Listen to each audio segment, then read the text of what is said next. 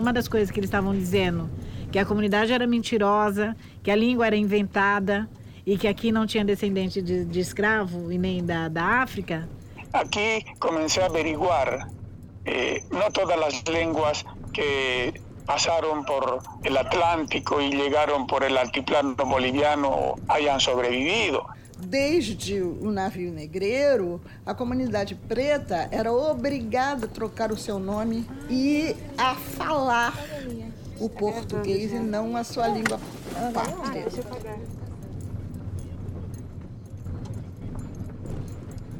Obrigada, viu, Otávio? Muito obrigada. Tchau, tchau. Nada, imagina. Regina! Tudo bem? Chegamos! Chegamos! Esse episódio é sobre uma das expressões mais fortes de uma cultura. É sobre pessoas que durante muitos anos ousaram usar suas próprias palavras.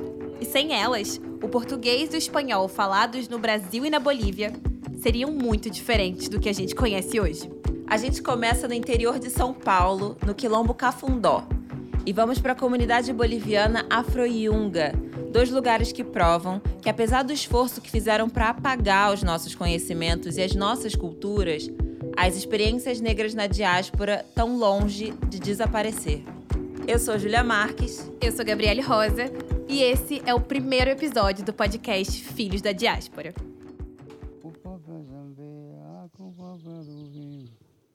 Copapé Jambê, aqui Raspa Jambê, a cupapé do Vimba. Cupapé Jambê, a cupapé Casa Pura, cupapé Jambê.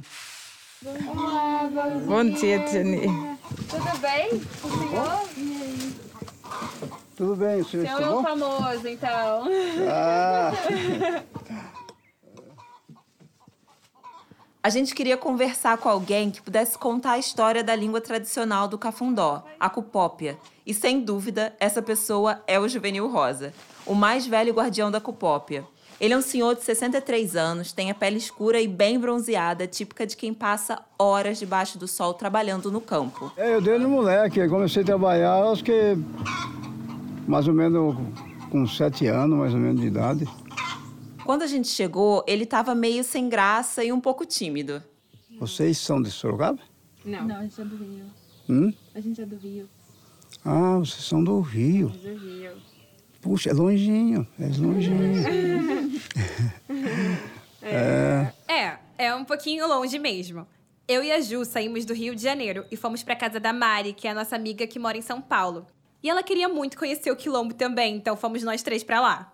Para chegar no Cafundó, a gente foi de ônibus para Sorocaba e depois pegou mais um para uma cidadezinha no interior de São Paulo que se chama Salto de Pirapora. De lá, a gente pegou um táxi para o Quilombo. Deu mais ou menos umas três horas e meia de viagem. Quando a gente desceu do carro, a gente já sentiu como se estivesse numa vila rural de chão de terra, com galinha, passarinho e uma vista linda da Mata Atlântica. A gente sentou numa mesa bem grande de madeira, em frente a uma casinha de sapê, para ouvir o seu juvenil e a sobrinha dele, a Luciana, contar a história da Cupópia. Agua- Angutu, Angutu Bimbundo, Cupopeia, Aquando, Aquando Dambara Favuro, a Cupopia, Cussumbaco própria do Vimbundo. Aquando Tule Bimbundo, Kosoba Cupopia Bimbundo. Vavura, andambara vavura, né? Hum, Andou pra andar. Andar com sumbador na cupópia do Vimbundo. Kosomba, Cusumbou. Aí copiou do Inhapeque. Em Inhapeque. Linhapeque, Quando do Inhapeque.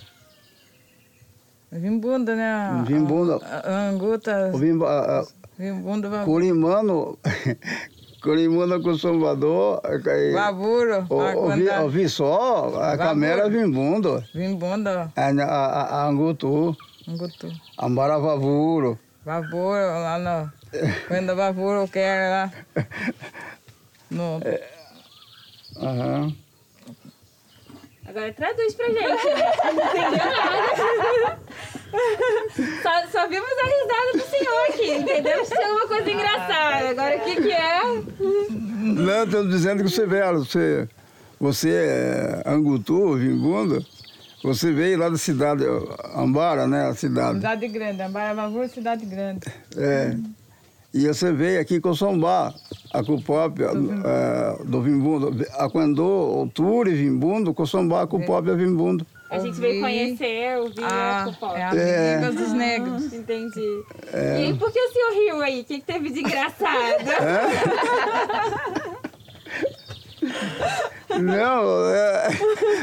Não, eu falando que eu- você, você no trabalho, assim, eu você quando quando vi só. Sendo negra, fazendo um trabalho, com os trabalho, é. negros. Ah, isso é, isso é bom. então. É bom. É bom, é muito, é muito bom, sim. Vocês tinham que ver a nossa cara quando eles estavam falando a Cupópia, porque é muito impressionante como depois de tantos anos ainda existe um quilombo no Brasil que preserva muitas palavras de origem africana. A gente ficou tipo, que história é essa? Como isso foi acontecer? Então a, a língua é- era do nosso bisavô, bisavô, né? Ele que veio lá da África. O bisavô do Juvenil, o Joaquim Congo, era um dos escravizados que trabalhavam na fazenda do Joaquim Manuel de Oliveira. Ele provavelmente veio da região do antigo Reino do Congo, onde hoje é Angola. Lá se falava quimbundo e outras línguas, e de alguma forma ele e os outros africanos conseguiram manter as línguas vivas enquanto trabalhavam aqui no Brasil. E lá por volta de 1876, esse escravocrata, o Manuel de Oliveira, doou parte da terra para os escravizados que eram obrigados a trabalhar para ele. Foi como uma indenização. Pois é, foi assim que o quilombo começou, com umas 84 famílias negras, uma delas a do Joaquim Congo, o bisavô do Juvenil. E com o tempo, eles conseguiram ir passando essa língua, até virar a língua que hoje chamam de cupópia. E a gente veio aprendendo a língua, do, assim, no, no dia a dia, né? Trabalhando. É, ouvindo, Porque é. as pessoas falam, ai, mas não ensinam. Tem pessoas que falam, não ensinam não eu, mas ensino. nós, nós não foi ensinado, né? É que a gente ouvia falar, a gente perguntava, mas o que que é que... Aí...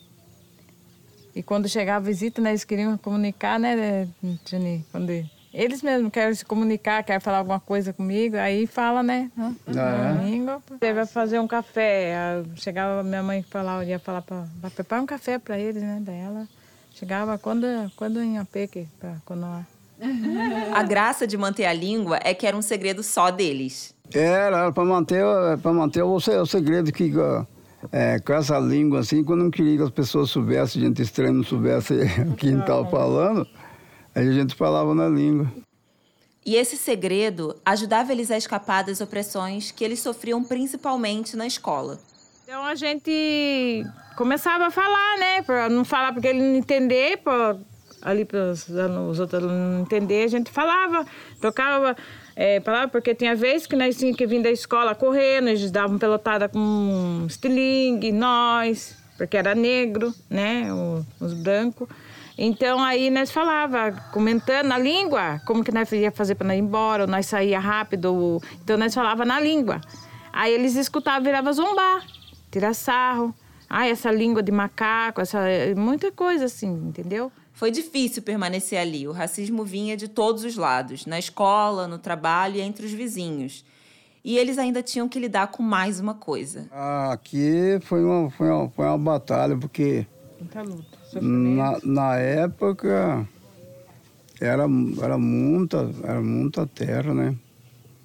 Aí, aí vieram tomando, tomando, tomando. O quilombo era muito maior do que é hoje. Como eles não tinham nenhum documento que comprovasse que a terra era deles, aos poucos ela foi sendo tomada por grileiros. E eles eram assim, aquela jogada. Oh, ele vai colocar uma, uma criação aqui, aqui é, demora um tempo, depois nós tira. E ali já ficava. Aí, não, é, vinha outro colocar, não, ele vai pôr um, umas criação ali, o outro chegava e já tomava mesmo, né? E grileiro, você sabe, né? É um tipo violento. Aí perdemos um tio também, né? É. Perdemos, foi matado um tio nosso. Caramba. Na época de terra, ele foi morto, morreu com fome, tadinho. Tava limpando, né, Gina? Tava carpindo. Chegaram e mataram ele. E por tudo isso, dá para entender porque muita gente foi embora do Cafundó.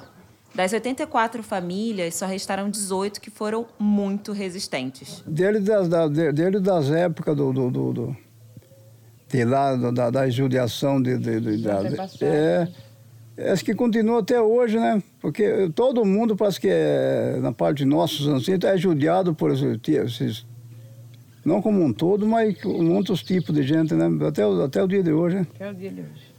Só muda a forma, Os né? preconceitos. É, é ele, primeiro, a primeira tua ele apanhava, como o senhor sempre fala, primeiro ele apanhava e via o que estava apanhando. Hoje ele, ele leva a sura camuflada, não vê, não vê o, a chibata, né? E, e, e no, no, geral, como nós, assim, nós aqui, né? a, gente, a, gente apanha, a gente apanha sem ver chibata mesmo, não é? Não sei se vocês têm essa... A gente sabe. É. Quem ficou aqui mesmo foi os que resistiram, entendeu? Essa é a Regina Aparecida Pereira. Que é, passou pela fome, pela humilhação, pelo preconceito das pessoas que moram ao redor. Só pela fala já dá para saber que ela é uma mulher de fibra, né? A Regina é negra, tem 61 anos e é a imagem da mulher chefona que fala com garra e brilho no olho sobre a sua história e luta. Ela é casada com Marcos, que é irmão do Juvenil. A Regina é uma liderança do Cafundó e é uma pessoa super importante na conquista pelo território quilombola. Ela disse pra gente que depois de muita luta, em 2009, eles conseguiram que parte das terras griladas fossem desapropriadas. E eles fizeram uma festa para comemorar essa conquista e convidaram outros quilombolas da região. Em um determinado momento, os convidados saíram para comprar cerveja no bairro vizinho e entenderam muito bem como essa vitória era vista por quem morava ali ao redor. E aí perguntou para eles, mas por que, que o governo estava dando terra para meia dúzia de negro, bêbado, vagabundo aqui do Cafundó? O que, que a gente ia fazer com tanta terra? Isso falando para outro negro quilombola de outro lugar, né? E aí ele escutou, assim, a resposta que ele merecia, né? Falou assim, olha, a terra é deles e nem que se eles não quiserem fazer nada, se for para eles sentar e ficar olhando para a terra, não tem problema, a terra é deles. E a terra não foi de graça, foram gerações e gerações de trabalho escravo nela. Então não é, não foi favor nenhum e não foi nenhuma esmola, não foi nada disso. Mas só que para as pessoas que estão tá ao redor, que sempre usufruíram dessa terra e que sempre ganhou dinheiro em cima dela, enquanto eles não estavam ganhando nada, Muitos deles ainda acham que o Cafundó vive às custas do governo, né? Que o governo deu terra para a comunidade, que o governo é que sustenta a comunidade. As pessoas acham que aqui ninguém paga luz, que ninguém paga água, que o que eles comem é que o governo traz. E não é nada disso. Aqui as pessoas, as pessoas têm que trabalhar em muito, entendeu? Até para se manter aqui. Então não mudou. Tem pessoas que reconhecem, mas a, a grande maioria ainda acha que o grileiro que teve que devolver a terra para o quilombo, é ele que foi prejudicado. Não. Entendeu? E isso daí a gente escuta na cara. Não, e é muito engraçado que se fosse o filho do fazendeiro que Não, aí não ia ter problema nenhum. Não, aí não ia ter problema. Não ia ter problema. É. Ele ia estar com toda essa terra na verdade. E a tentativa de tirar a terra dos quilombolas não parou por aí. Depois deles conseguirem o direito de ficar na sua própria terra, um dos grileiros chegou a entrar com recurso para revisar essa decisão. Ele até pagou pessoas próximas dos quilombolas para ficarem do lado dele. Uma das coisas que eles estavam dizendo, que a comunidade era mentirosa, que a língua era inventada e que aqui não tinha descendente de, de escravo e nem da, da África. Dizer que eles não eram descendentes de escravos foi um argumento que esse grileiro usou para deslegitimar a história e não reconhecer que a terra é deles por direito. Só que anos antes, o cônsul da Angola fez uma visita ao Cafundó e identificou que a copópia e outras tradições eram muito similares às vistas em Angola. E aí, nesse momento que eles precisavam comprovar a própria história e as suas raízes, eles recorreram ao cônsul. O cônsul se colocou à disposição, colocou o nome dele dentro do processo, falou assim: então, eu reconheço a comunidade. Então, isso para nós foi assim o máximo, né? E graças a Deus que nós ganhamos a causa mais uma vez, né? Mas essa, esse reconhecimento para a comunidade foi importante e foi através disso, né, desse reconhecimento também, que hoje a gente consegue puxar algumas crianças e mostrar a importância de manter essa língua, uhum. né? Que não, nada foi inventado e foi um grande instrumento de luta que os mais velhos tiveram aqui, entendeu?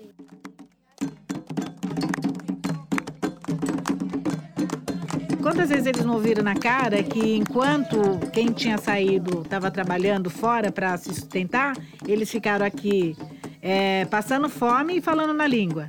Mas foi essa língua que fez a gente estar aqui até hoje. foi uma resistência manter a língua. Então, hoje, eles falam a Cupop e ensinam para as crianças com muito orgulho. A gente continua falando da língua através, por exemplo, do jongo, né? Que a gente tem até algumas músicas que foi feita na língua, porque a gente sabe que a língua ela é importante, é uma coisa que ela não vai poder morrer nunca aqui dentro, né? De alguma forma ela vai ter que sobreviver, porque foi essa língua que deu o reconhecimento para a comunidade.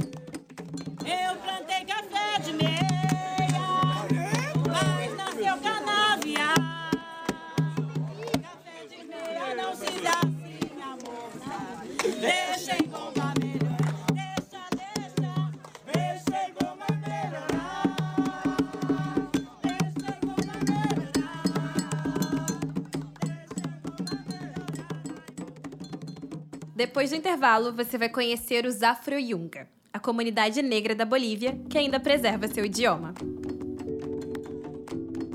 Oi, gente. Eu sou Gabriel Marinho, sou produtor musical desse podcast e tô aqui para avisar que a primeira temporada do Filhos da Diáspora é financiada pelo Prince Claus Fund, fundo que apoia iniciativas culturais inovadoras pelo mundo. E você pode nos apoiar também seguindo o podcast no Instagram, arroba Filhos da Diáspora, e também buscando nas principais plataformas de áudio. É só procurar por Filhos da Diáspora também. É isso, segue a gente.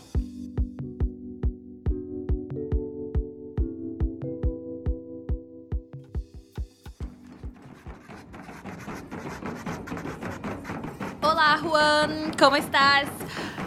Perdón, ¿puedes hablar un poco lento porque Como yo dije, cuando, cuando yo dije, cuando yo, am- perdón, tú sabes que mi español está muy ratatá. A gente bem que podia estar passando sufoco no espanhol num cortejo de saia na Bolívia. Mas infelizmente, nessa primeira temporada, a gente vai ficar só por aqui pelo Brasil mesmo. Mas isso não impede da gente conhecer os nossos hermanos. El único eh, instrumento que no ha sufrido cicatrices es pues el tambor, ¿no? a gente conversou com Juan Maconde, um historiador afro-boliviano bem conhecido na Bolívia. Ele é bem acessível e muito disposto a falar sobre a sua história, que também é seu objeto de pesquisa. Ele tem 71 anos e é um senhor de rosto bem simpático, com os olhos levemente puxados, de bigode e cabelos grisalhos. Como ustedes ahí tienen el, el samba alegre y nosotros tenemos aquí la saya, que tiene raíz netamente africana. A saia é uma das expressões negras bolivianas mais fortes. O nome dessa expressão artística vem do termo Kikongo Nsaya, que significa trabalho comunitário liderado por uma voz cantante, como uma canção de trabalho. Hoje, essa palavra se refere a uma dança e gênero musical que teve origem na região dos Yungas, uma comunidade rural e afrodescendente na Bolívia, onde Juan mora. Y en estos momentos yo me encuentro acá en Yungas. Yunga fica a 100 quilômetros de La Paz, que é a capital da Bolívia. Tal vez ustedes ven eh, en el espacio, eh, este espacio se ha convertido en, en residencia definitiva de la población afroboliviana. A gente conversou com o Juan por videochamada. Como ele estava com a internet fraca, ele foi andando cada vez mais para dentro da mata para conseguir um sinal melhor. E dali, ele contou pra gente que dava pra ver a plantação de arroz, de café e cana que eles produzem. Há muito tempo, na época da escravidão, 33 famílias viviam lá. Hoje são 18. Existem outras comunidades rurais negras na Bolívia, como os Yunga. E todas essas comunidades estão localizadas em espaços que eram fazendas. No eran comunidades, hoy son comunidades a partir de 1952, cuando se realiza la reforma agraria. Pero antes eran haciendas, las ex haciendas que tenían que trabajar para los patrones. Isso lembra muito a história do Cafundó, né? Terras que antes tinham sido de exploradores de mão de obra escrava e foram transferidas para os escravizados. Só que a diferença é que lá na Bolívia houve uma política agrária, fruto de um movimento político, que distribuiu as terras para os camponeses, incluindo os afro-yunguenhos. Esta tierra se ha convertido en residencia definitiva de los que en el pasado llegaron de manera forzada a esta tierra y luego se convirtió en espacio definitivo de la población africana descendiente aquí en nuestro país. A gente descobriu a comunidade afro-yunga num artigo que Juan escreveu para o livro Conhecimento Desde Dentro, organizado pela antropóloga Sheila Walker, que não por acaso é a nossa super referência dessa temporada. E além da saia, em um dos capítulos do livro, o Juan fala sobre uma outra expressão de resistência dessa comunidade negra boliviana. Entonces, aquí comencé a averiguar eh, no todas las lenguas que pasaron por el, el Atlántico y llegaron por el altiplano boliviano suramericano y llega, boliviano, paseño y para llegar tanto a Potosí como La Paz hayan sobrevivido. Assim como no Brasil, os africanos que chegaram na Bolívia vieram de diferentes lugares na África, com diferentes idiomas que se embaralharam ali no território. El africano soterrado en Potosí y en los yungas tuvo que crear o inventar una nueva lengua. Las muchas lenguas provenientes de tribus o etnias del Congo, Angola, Mozambique, Tanzania y muchos pueblos, clanes, reinos e imperios del África Negra no sobrevivieron. Tuvieron que ser reemplazadas con vocablos nativos del quechua y aymara, palabras que le pusieron su propia pronunciación. Ele está dizendo que os africanos que chegaram nas cidades de Potosí e La Paz inventaram uma nova língua a partir da junção de línguas africanas que acabaram não sobrevivendo por inteiro. E esse novo idioma que eles criaram foi ainda muito influenciado pelas línguas indígenas bolivianas, que é o quechua e o aymara. Ou seja, o modo de falar dos afro-bolivianos é uma junção de palavras de origem africana junto com palavras de origem indígena infiltradas no espanhol. Bem simples, né? Só que não. Podemos por rendija. Ah, quedaste a cantar la bayunca y más. Esse é um áudio de uma mulher da comunidade do Juan falando o espanhol afro-yunguenho. Ela disse pro Juan que ele jogou algo num canto e que vai ficar preso entre as espigas de milho. É bem diferente do espanhol, né? Não dá para entender absolutamente nada. E essa língua era muito utilizada entre os afro-bolivianos até 1970, mas ela acabou se perdendo com os mais velhos que foram morrendo. E ela também deixou de ser tão falada por conta do racismo que eles sofriam por falar a língua.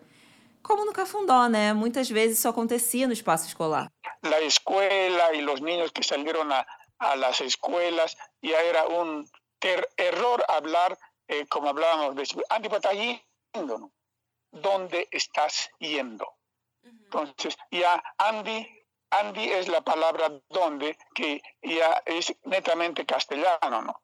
Netamente castellano. Eh, ¿dónde, Andy, pues, yendo? ¿Dónde estás yendo? Entonces, esas palabras, Oye, hermana, esas palabras eh, era eh, que hicieron un aporte en la forma de hablar, como se dice en, la, en, en, la, en el fonema, eh, que lo adoptaron para su propia conveniencia y para la facilidad. Ele está dizendo que as pessoas negras encurtavam ou modificavam algumas palavras em espanhol para ficar mais próximo da sua realidade. Por exemplo, modificavam a frase onde você está indo, que é donde estás indo, para onde vá tá aí. Cara, isso é muito parecido com o português aqui do Brasil, né? Tem muita gente que acha que os afro-bolivianos estão falando errado, igual a gente aqui. Mas, na verdade, esse jeito de falar é uma expressão legítima de uma comunidade que conseguiu juntar o castelhano com o que restou das línguas africanas. É isso, eles foram lá, pegaram o castelhano, Aumentaron su, eh, su acento, su, su dicción, su fonema, su alegría, e de repente criaram uma nova língua. eh, que no tiene nombre. Es el, el, el español, Lipsky lo llama el español afroboliviano. ¿no? Para nosotros es el habla, para mí en particular, no soy lingüista, pero es el habla afroyungueña. ¿no? En la mayoría, la mayoría de las palabras tiene esa forma que los africanos, los antepasados de nuestros antepasados, que aprendieron, vuelvo a reiterar, una lengua ni, ni bien aprendida ni mal hablada, pero con eso nos han transmitido la historia viva, pues, que, que nosotros hemos adoptado, ¿no? Para quem passou tanto tempo sendo forçado a falar uma língua que não é sua, se comunicar com o pouco que restou da sua origem é uma expressão de liberdade. Tuvimos un cautiverio, las comunidades han estado en un cautiverio de cuerpo y mente, separados, separados. Pero había una comunicación, bueno, por la raíz africana, ¿no? Que se ha conservado.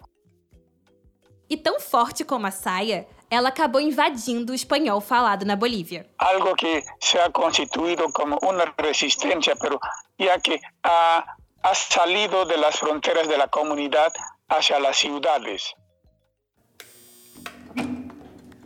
Oi, meninas, sejam bem-vindas. Que prazer ver você. Tudo tranquilo? Agora a gente já está de volta no Brasil para conversar com a Helena Teodoro sobre as influências das línguas africanas no português e no espanhol. Eu não lembro bem a primeira vez que eu ouvi falar na Helena Teodoro, mas lembro de sempre associar ela a uma mulher muito inteligente.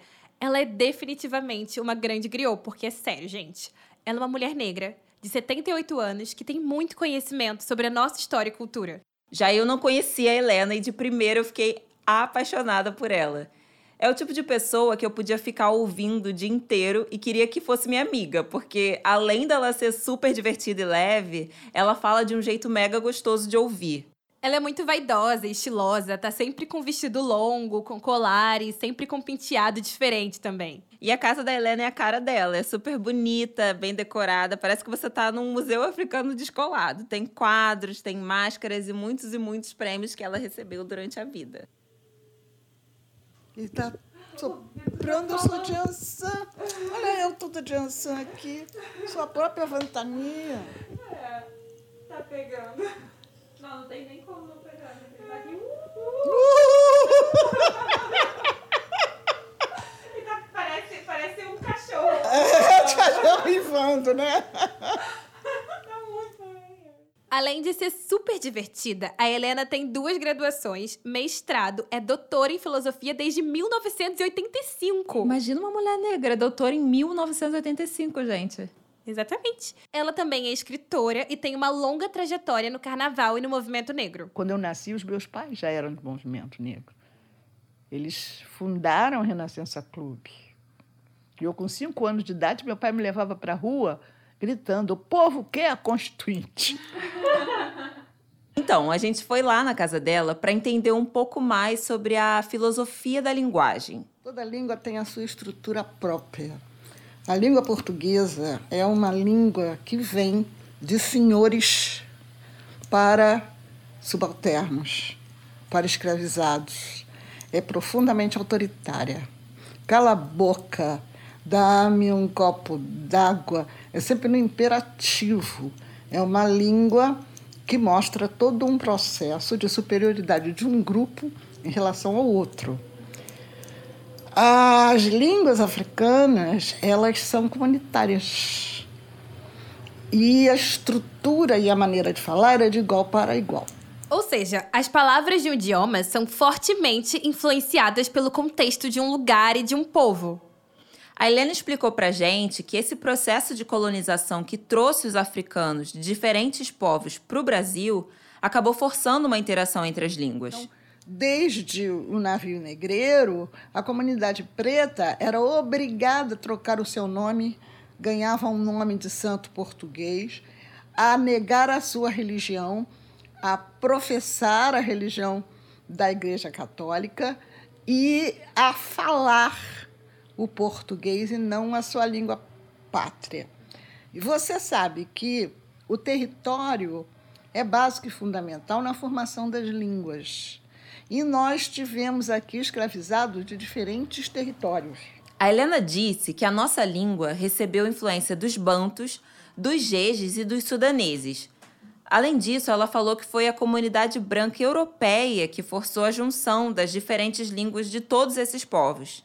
Mas na verdade a gente tem uma riqueza enorme, não é só uma língua, são várias línguas africanas dentro desses grupos. Ela explicou que as línguas africanas meio que amaciaram a língua portuguesa do Brasil. Por isso que o português falado aqui é completamente diferente do falado em Portugal. E a mudança não foi só na estrutura da língua. E desde as palavras mais simples, como quitanda, quiabo, caçula. Caçula vem de caçule, em quimbundo, é o mais novo. Né?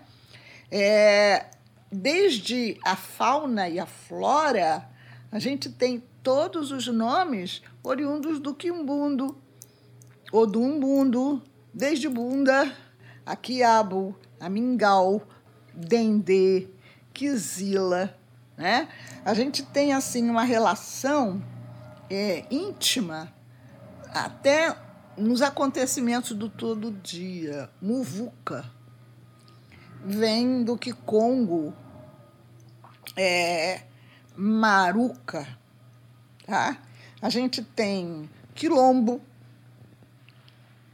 que vem de quilombo com K, que é lugar de encontro, de reunião.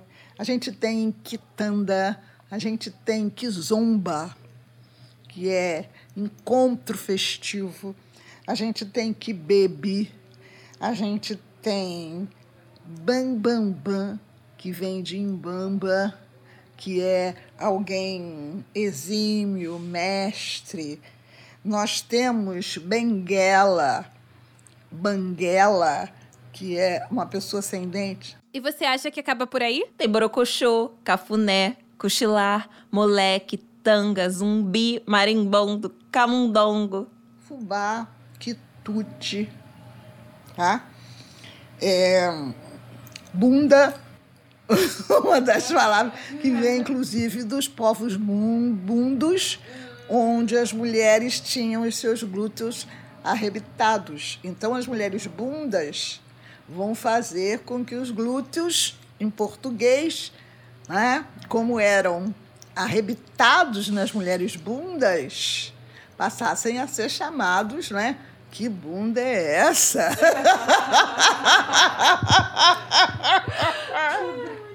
né? E que vai caracterizar. Então você vê, é algo assim é, muito importante no linguadar do todo dia que a gente não tem referências. 2.500 palavras bantas estão no nosso dia a dia brasileiro. Pois é.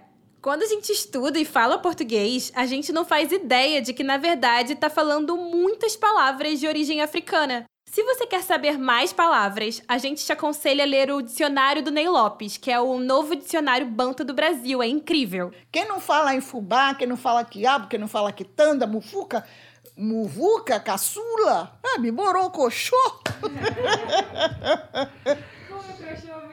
Ah, sabe, Kenga. então, a gente tem assimilado um vocabulário em nossa memória que a gente não sabe que é preto. Que a gente não tem consciência dele como sendo originário das nossas raízes africanas. E é por tudo isso que a Lélia Gonzalez, uma das principais e mais importantes intelectuais feministas negras do mundo, dizia que a gente não fala português, a gente fala pretuguês, pelo tanto de influência que os africanos tiveram sobre a língua portuguesa.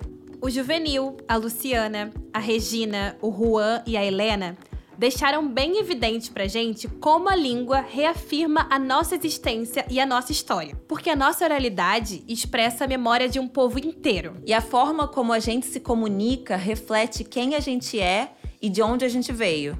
Porque o nosso corpo, mesmo que saia de um lugar, ele carrega tudo que viveu lá. Que a gente, mais do que nunca, tem que ter muito cuidado na preservação das nossas memórias e que a gente precisa entender como é importante a gente manter as nossas memórias ancestrais, porque o nosso corpo não nega. Quando o tamborim e os tambores começam a tocar, o nosso corpo responde. O corpo fala por si mesmo. O corpo é o nosso ferreiro. Ele tem memórias ancestrais. Ele tem silêncios e palavras que nós não podemos controlar. Nesse episódio, a gente levou você para o Cafundó, para Bolívia e até para a sala de uma das maiores intelectuais do nosso tempo. Eu espero que você tenha curtido viajar com a gente nessa história. Quero lembrar que esse é só o primeiro de cinco episódios dessa temporada. Os episódios novos saem nas quartas. A gente tá no Instagram, na arroba Filhos da Diáspora. Lá você pode acompanhar os bastidores do podcast e saber quando sai um novo. O Filhos da Diáspora é produzido, roteirizado e apresentado por Gabriele Rosa e Júlia Marques, e essa temporada tem o apoio do Prince Claus Fund. A montagem é minha, a produção musical e mixagem é do Gabriel Marinho. A comunicação visual é da Bruna Souza. O áudio do Cafundó foi gravado pelo Território África TV e o da Saia por Andres Medina. Ambos estão disponíveis no YouTube. Você encontra os créditos complementares e os materiais de referência no nosso Instagram, arroba Filhos da Diáspora. Se você puder seguir a gente no app que você usa para ouvir o podcast, a gente já te agradece muito. E envie esse episódio para seus amigos, assim você ajuda a gente a chegar mais longe. Ó, a nossa próxima viagem vai ser pra Martinica, tá bom? A gente vai conhecer a Ládia, uma luta negra dessa ilha caribenha, que é muito igual à capoeira.